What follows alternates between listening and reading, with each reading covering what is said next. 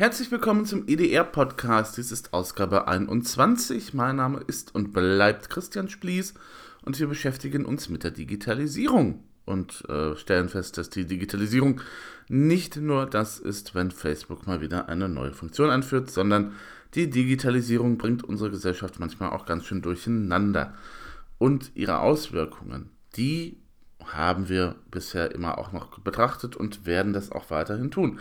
In dieser Ausgabe schauen wir uns mal an, äh, das, was so in Göteborg passiert ist, denn in Göteborg gibt es ein Carsharing-Angebot, das so funktioniert wie Airbnb. Das klingt nicht unspannend. Dann gehen wir noch mal ein wenig auf die künstliche Intelligenz ein. Und zwar gibt es die künftig bei McDonald's beim Drive-In. Hm. Das ist wirklich spannend. Demnächst liefert der Roboter also vielleicht auch unsere Burger aus. Wir wissen es noch nicht.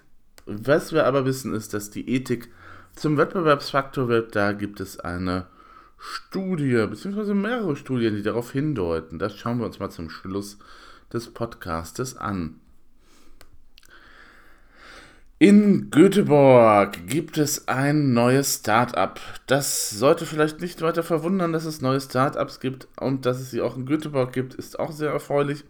Was aber eben ein bisschen verwundert ist, dass es in Göteborg ein Start-up gibt, das so funktioniert wie Airbnb. Nur eben halt für Autos. Und äh, das Ganze nennt sich Ciao Ciao.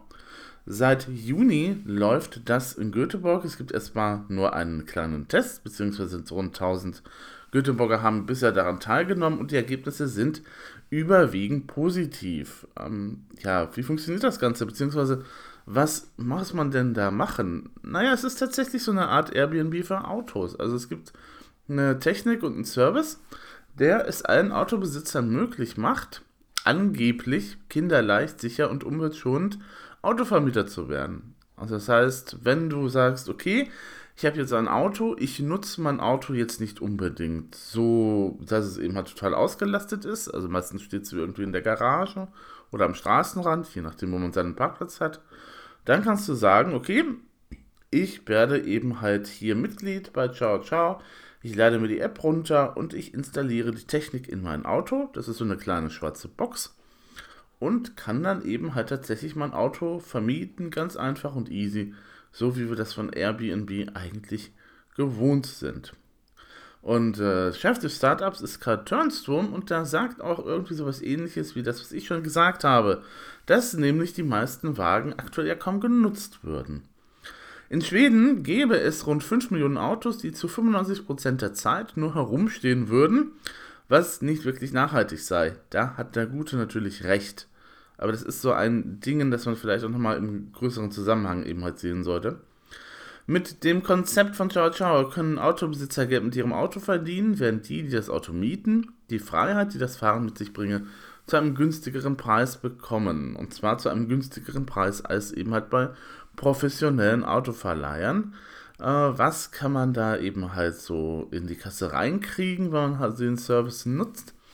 200 bis 500 Euro brutto im Monat, verspricht der gute äh, Karl Turnström eben halt den Autobesitzern, wenn sie eben halt über sein Startup vermieten. Ist ja schon ein erkleckliches Sümmchen. Und wie funktioniert das jetzt genau? Mieter und Vermieter laden sich die App auf ihr Smartphone. Es ist natürlich eine App. Heutzutage funktioniert ja nichts mehr ohne App. Äh, und über die wird dann eben halt angeboten, gebucht und auch bezahlt. Und mit deren Hilfe lassen sich äh, dann eben auch die Wagen öffnen. Und zwar elektronisch. Ähm, und äh, da muss man aber vorher nochmal in eine andere App, eine Identifikations-App, die in Schweden weit verbreitet ist, um zu sagen, ja, ich bin das. Hier, Ausweis, das bin ich. Und dann kann man eben halt starten. Und die Schlüssel sind dann eben halt auch tatsächlich im Auto drin für den Wagen. Und ähm, ja, Idealfall ist, dass eben halt nach Ende der Fahrt die Autos heil bleiben oder heil sind, wenigstens zu einem Viertel getankt werden und möglichst an der Stelle geparkt werden, an der sie auch äh, eben halt benutzt worden sind, also von der sie gestartet sind. Wenn das aber nicht klappen sollte, dann verspricht das Startup schnelle Hilfe und man müsse einfach nur anrufen. Ob das so einfach funktioniert. Und der Wagen ist dann auch voll versichert durch Ciao Ciao. Und äh, er könne nicht so einfach geklaut werden. Das, das ist natürlich so die große Sorge von potenziellen Vermietern. Ne? Also wenn ich mein Auto vermiete an irgendwelche fremden Leute, möchte ich natürlich auch nicht, dass die mit dem Wagen irgendwie davon flüchten. Aber das Ganze ist eine unbegründete Sorge, alles kein Problem. Man kann eben halt alles nachvollziehen mit der App, beziehungsweise mit einer kleinen Digitalbox, die halt im Wagen eingebaut wird. Damit öffnet man halt nicht nur die Türen, man steuert auch die Wegfahrsperre. Und dann gibt es natürlich noch eine Aufzeichnung per Satellitennavigation. Weg und Position der Wagen werden dann halt tatsächlich damit äh, eruiert.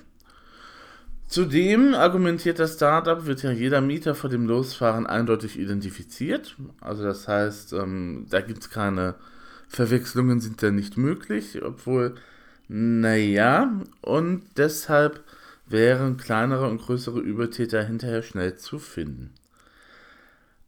Das diszipliniert offenbar ganz gut, jedenfalls in dieser Testphase. Ähm, Im laufenden Test, wie gesagt in Göteborg, der läuft mit 1000 Teilnehmern bisher. Also es gab bisher keine Beschwerden.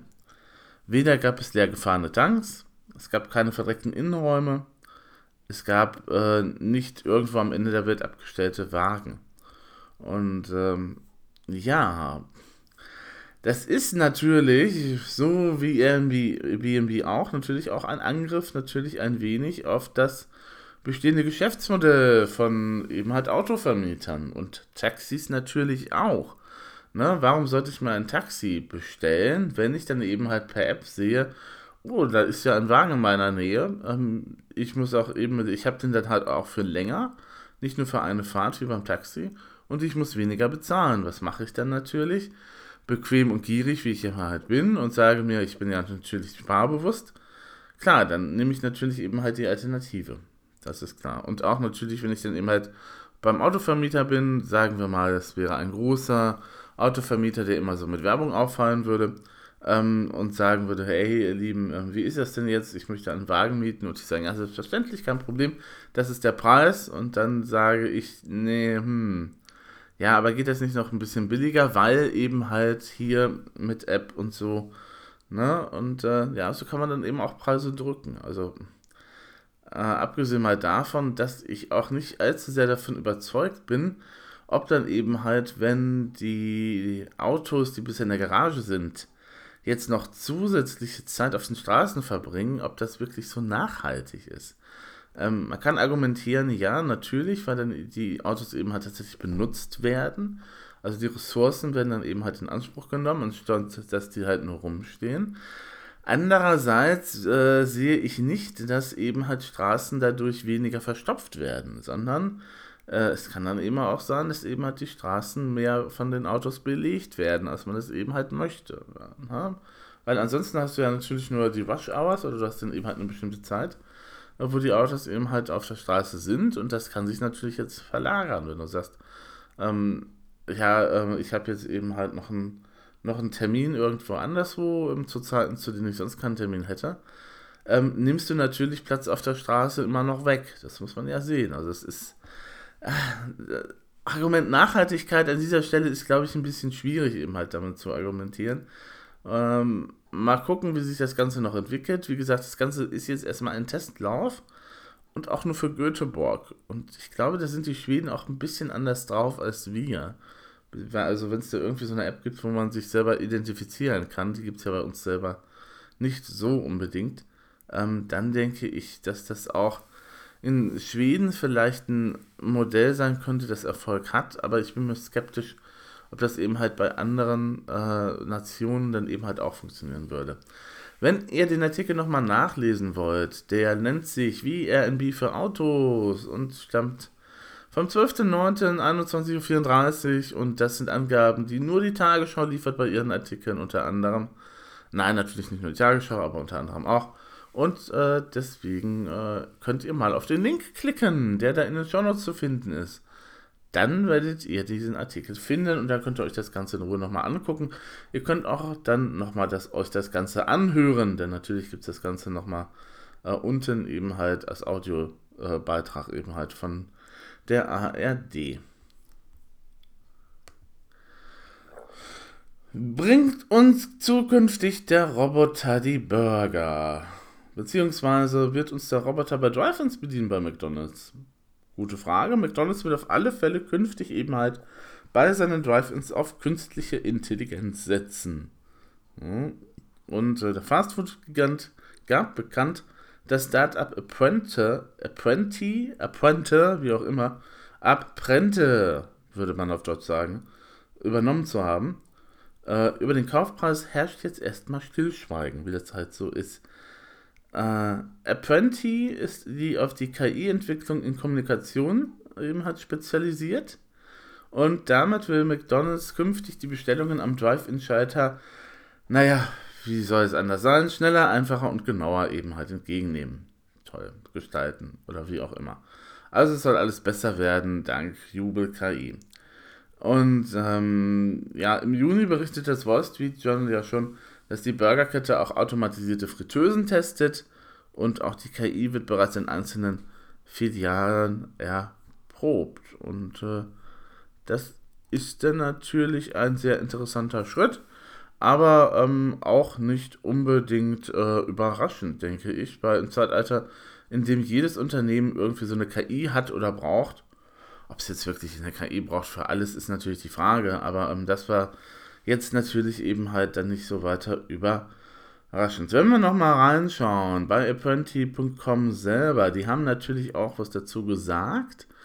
Ähm, und zwar, dass sie gestartet sind im Jahre 2017. Also das ist noch gar nicht mal so alt, das Unternehmen. Und zwar wollten sie das weltbeste stimmenbasierte Konversationssystem entwickeln, ähm, das dann eben halt eine Human Level Customer Service Experience liefert. Ich liebe Marketing, da ich spreche. Human Level Customer Service Experience klingt doch wohl großartig. Äh, und zwar ähm, sind die dann eben halt ganz auch gewachsen und äh, die letzten Jahre haben sie damit eben halt verbracht, halt dieses Ganze eben halt zu entwickeln und äh, wie halt solche Pressemitteilungen sind. Vor allem, wenn man gerade von einem größeren Unternehmen übernommen ist. Das ist hier alles so blink, blink und glänz und wow, ist das alles jetzt super. Ähm, und äh, sie sagen, ja, es war schon früh klar, dass McDonald's an unserer Technologie Interesse hat und äh, dass es eben halt tatsächlich mit einer der Speerspitzen ist von Unternehmen, die jetzt eben halt auf diese Technologie setzen auf diese sogenannte QSA-Technologie, die Quick Service Restaurant Technologie, wo man eben halt tatsächlich Sachen per KI besser und schneller eben halt hinbekommt. Und ja, man ist natürlich auch particularly excited to be the founding members of a new integrated internal group within McDonald's Global Technology Team. Natürlich ist man das. Also man ist also man ist sehr äh, erfreut darüber, dass man eben halt jetzt bei McDonald's ist und äh, was jetzt genau aber geplant ist, ähm, ja, das ist eben halt, ja, in den kommenden Monaten informieren wir euch darüber.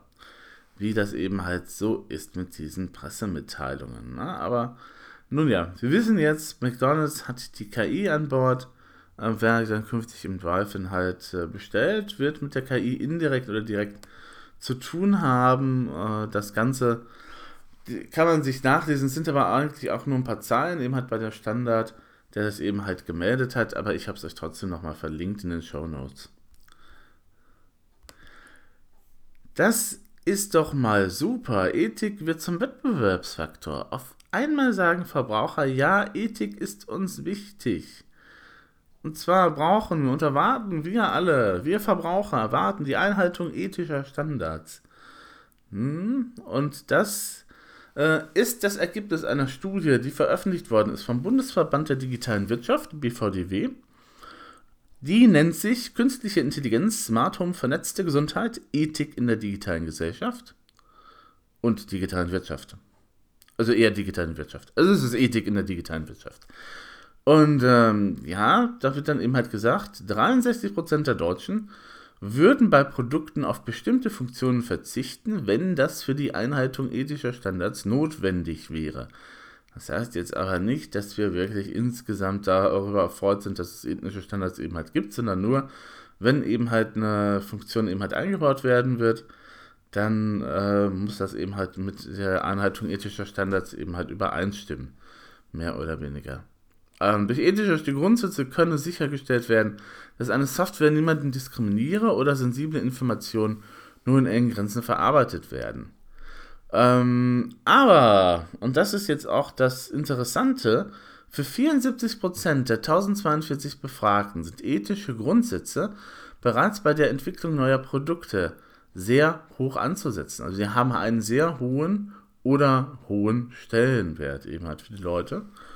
Ähm, und äh, der BVDW hat natürlich dann nicht nur die Kunden befragt, wie das jetzt so ist mit Ethik und KI und so, sondern hat auch die Unternehmenssicht halt untersucht und seine Mitgliederunternehmen befragt. Und hier liegt der Anteil der Unternehmen, die das Thema Ethik für wichtig erhalten, vor allem bei der Produktentwicklung, lediglich bei 55 Prozent.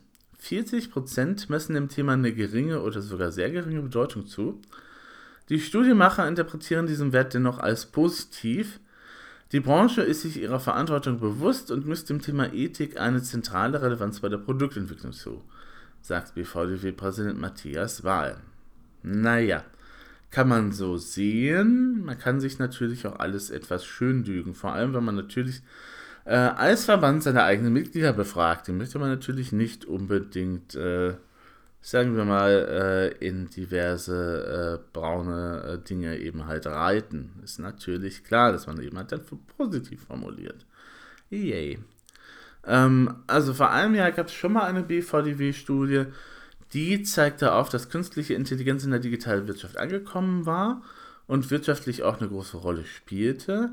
Damals gaben drei Viertel der Unternehmen an, dass die KI wichtig oder eher wichtig für das Geschäftsmodell sei.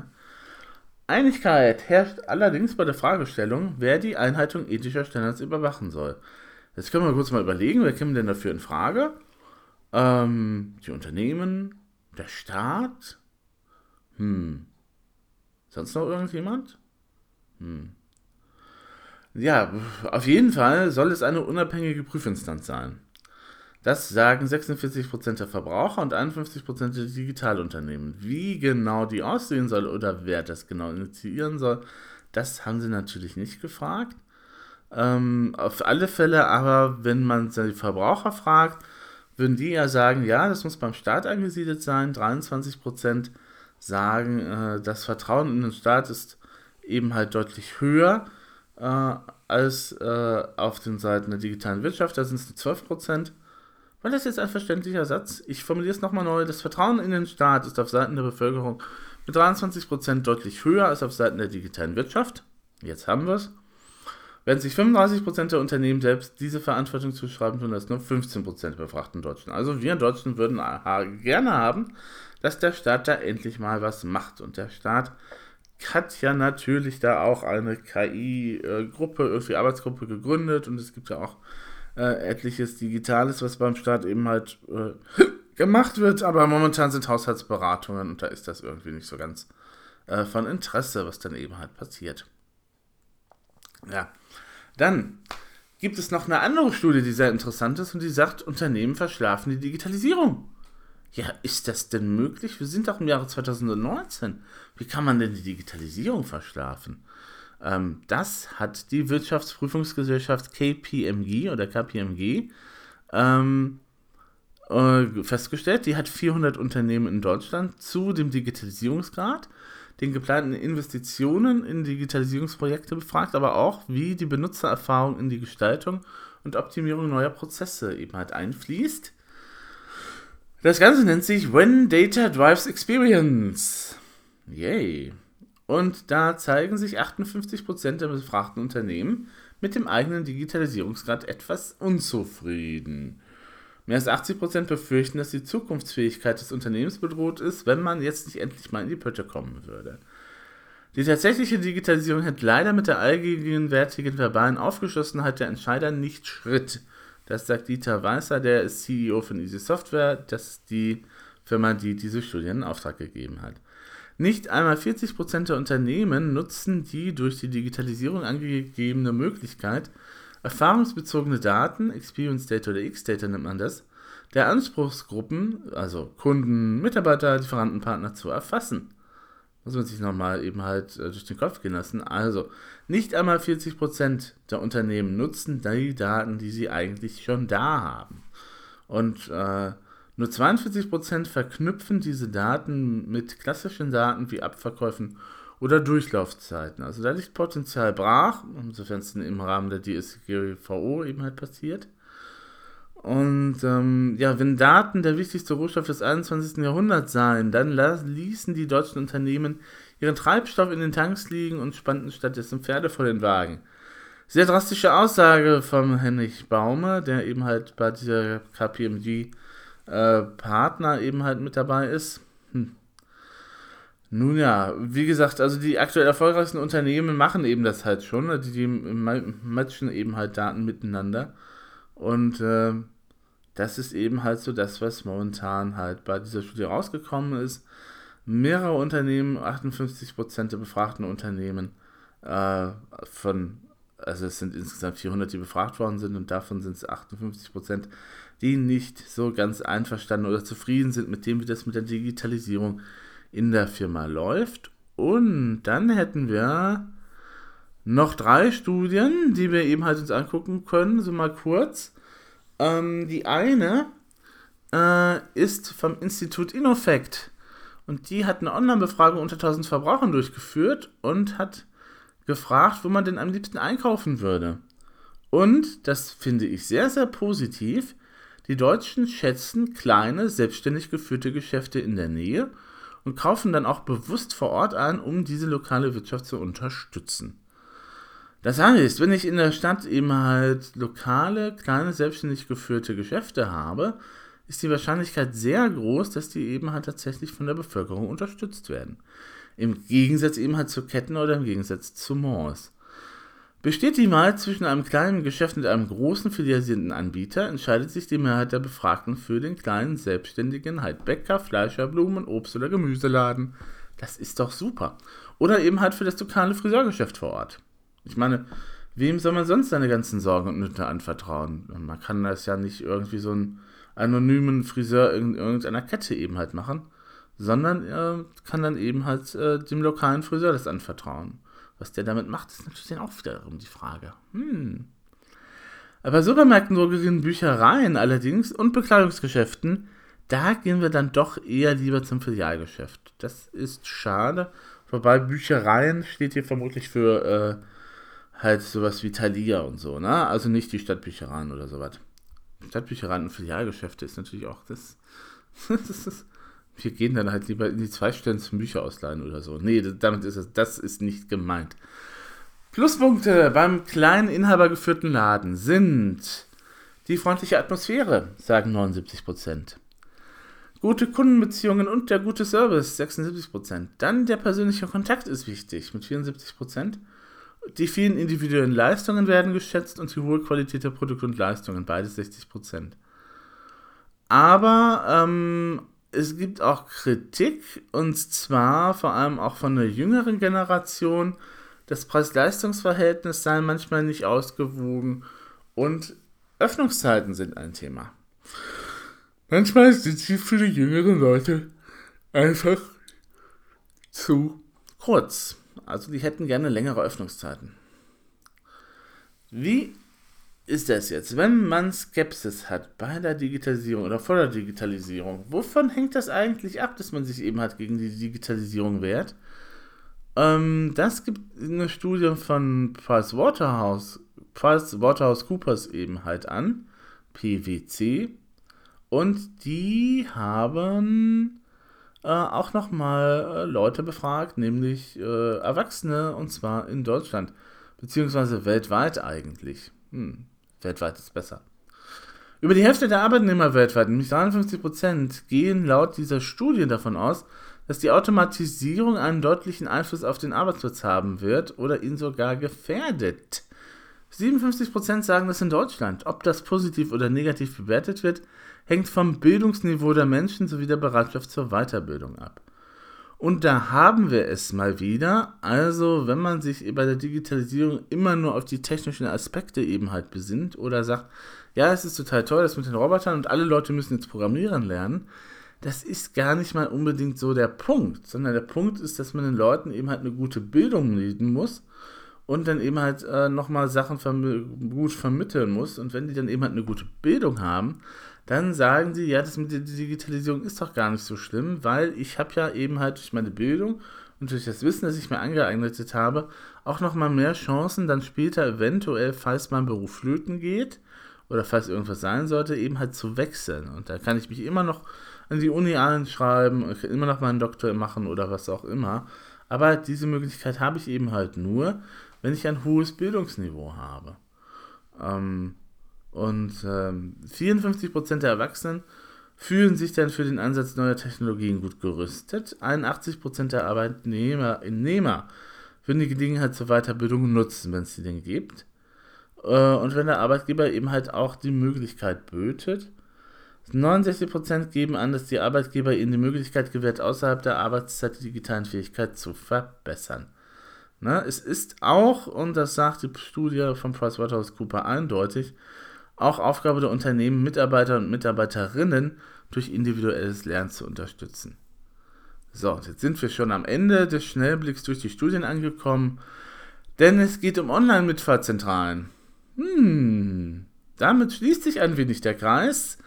Wir haben mit Autos angefangen und enden jetzt auch wieder mit Autos und äh, stellen fest, äh, eigentlich sind Online-Mitfahrzentralen ja eine super Sache, weil dann ist das Auto auf der Straße. In dem Fall kann man auch wirklich von Nachhaltigkeit reden. Ne, man verbraucht nicht so viel Benzin, als wenn man alleine fahren würde. Man hat nette Gespräche, nette Gemeinschaft und alles ist besser ausgelastet.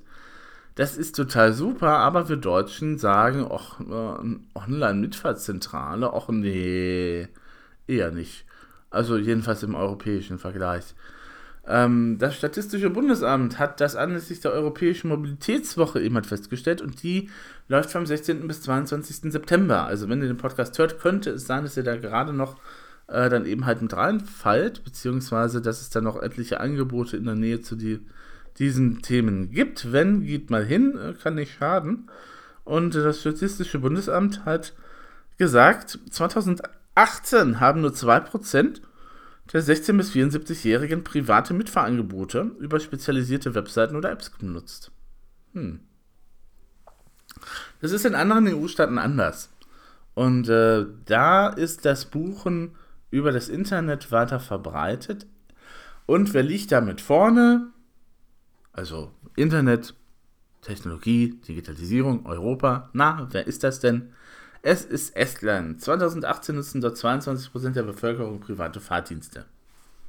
Ja, halt der Norden von Europa, der ist halt ein bisschen weiter fortgeschrittener als wir. Oder hat dann eben halt eingesehen, dass man eben halt doch ein bisschen auch was gegen den Klimawandel tun kann, wenn man eine Mitfahrzentrale nutzt.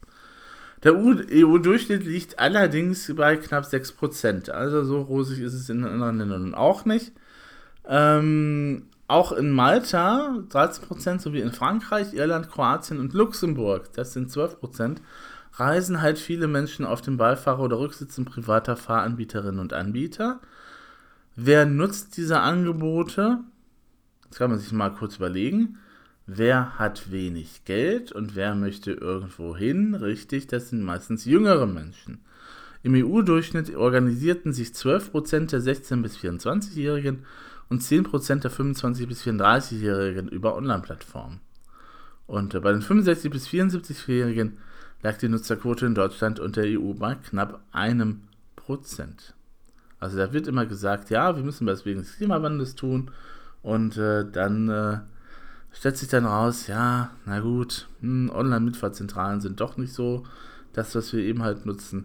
Ich glaube, das könnte man ein klein wenig verbessern. Ja, und wer sich das Ganze nochmal angucken möchte, weil er jetzt den Faden verloren hat bei den ganzen Studien und den ganzen Zahlen, der gucke sich nochmal an. Studien der Woche, Ethik für und Wettbewerbsfaktor bei der Absatzwirtschaft. Wo auch sonst. Dann möchte ich euch einen wunderbaren Start in die Woche wünschen. Ähm, ich bin noch auf dem Barcamp Kirche digital unterwegs und werde mir da angucken, was es da halt Neues gibt oder werde auch mit Leuten noch mal darüber diskutieren, wie das halt jetzt ist, wenn die KI vielleicht demnächst auch die Beichte abnimmt. Wir werden sehen. Ähm, ich wünsche euch einen wunderbaren guten Wochenstart. Ähm, tut alles, was euch gut tut und äh, schaut euch auch noch mal an, was ihr so an Ritualen im Alltag habt oder was ihr sonst noch mal so tut. Ähm, manchmal ist es auch an der Zeit, einfach aufzuräumen und analoge Dinge eben halt in den Müllkorb zu schmeißen. Ich wünsche euch dann einen guten Tag, gehabt euch wohl.